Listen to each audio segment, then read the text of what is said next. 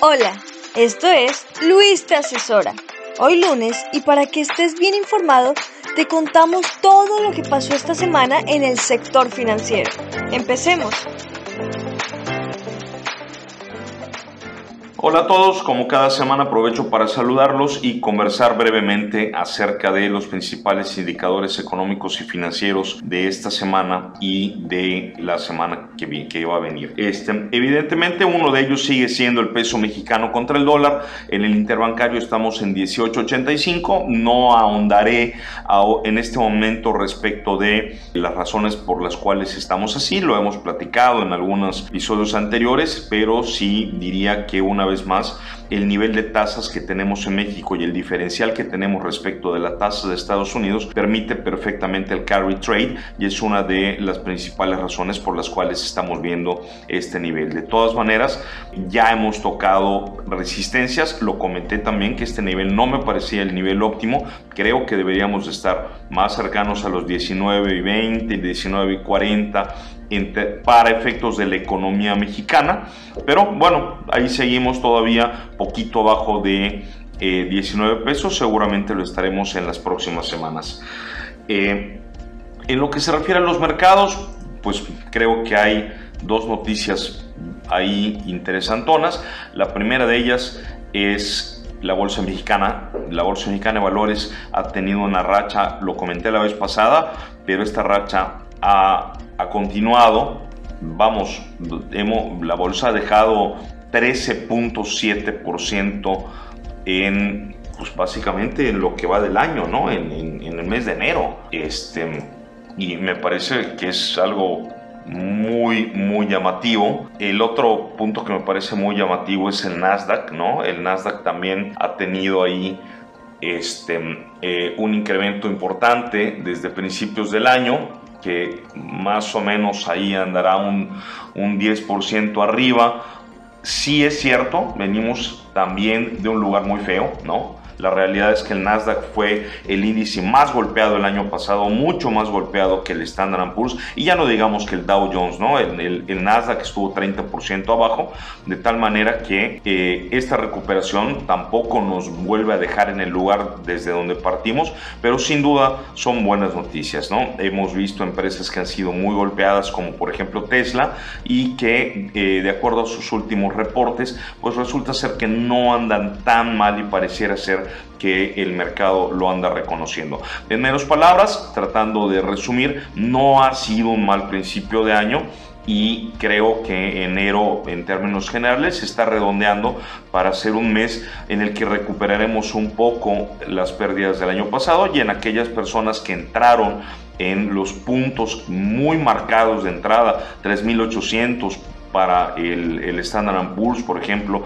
que era un clarísimo punto de entrada, pues en este momento están viendo rendimientos sumamente interesantes que nos refuerzan el tema de que la renta variable siempre va a tener un lugar en nuestro, en nuestro portafolio. Otro punto que me parece súper interesante, lo, también lo hemos comentado ya, pero hay que, hay, hay que volver a, a, a subrayarlo, es el tema de la renta fija en pesos en este momento, ya como está pagando la renta fija del gobierno mexicano, me parece súper interesante para meter dinero nuevo.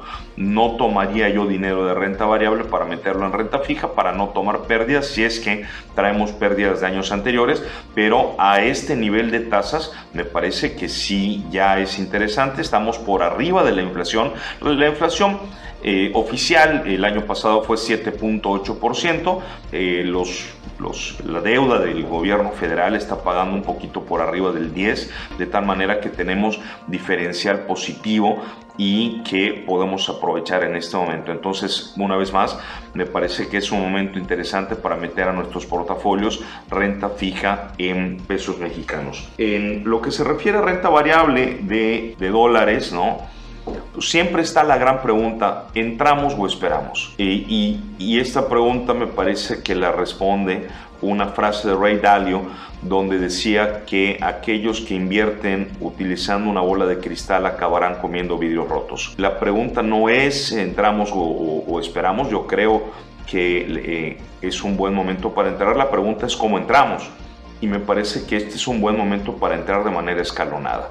Yo lo que intentaría sería entrar en índices muy amplios, de hecho en todo el Standard Poor's, en, en, en fondos, en ETFs que, que, representen índices amplísimos y entrar de manera escalonada, ¿no? Mediante inversiones programadas de manera mensual, entonces le voy a dedicar una cantidad de dinero mensual y de esa manera voy promediando mi costo de entrada tratando de eh, que no me afecte mucho en caso de que esto, eh, esta recuperación que estamos viendo en el mes de enero, pues no fuera muy, muy tardada y viéramos alguna, alguna corrección hacia abajo, ¿no? Entonces, creo que estos son los, los puntos interesantes, ¿no? Recuperación en enero, eh, inclusión de renta fija en nuestros portafolios con dinero nuevo y seguimos haciendo una apuesta por la renta variable norteamericana, pero en incrementos escalonados.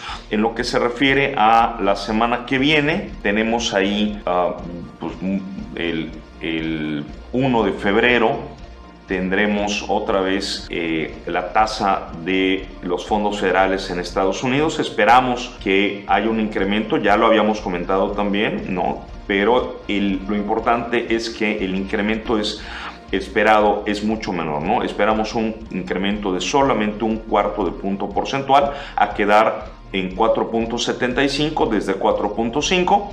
Eh, yo creo que esto puede ser una buena noticia para los mercados si efectivamente se cumple que solamente sea un cuarto de punto porcentual, ¿no? Eh, yo creo que esto puede terminar de redondear un buen enero y eh, lo que todos estaremos esperando es cuál va a ser la tasa final, ¿no? Si la tasa final va a ser alrededor de un 5%, yo creo que lo que ya el mercado está cansado y ya lo que quiere ver es ya bájale a el ritmo con el que estás incrementando y ya dime cuál va a ser tu tasa final y creo que con eso vamos a poder vivir todos. Entonces, seguramente eh, el lunes, eh, el lunes 1 tendremos más, más información al respecto y seguramente estaremos comentándola por este medio. Muchas gracias. Esto fue el resumen de la semana. Te recordamos, esto es Luis te asesora. Gracias por escucharnos y te esperamos el próximo lunes para el resumen de la semana.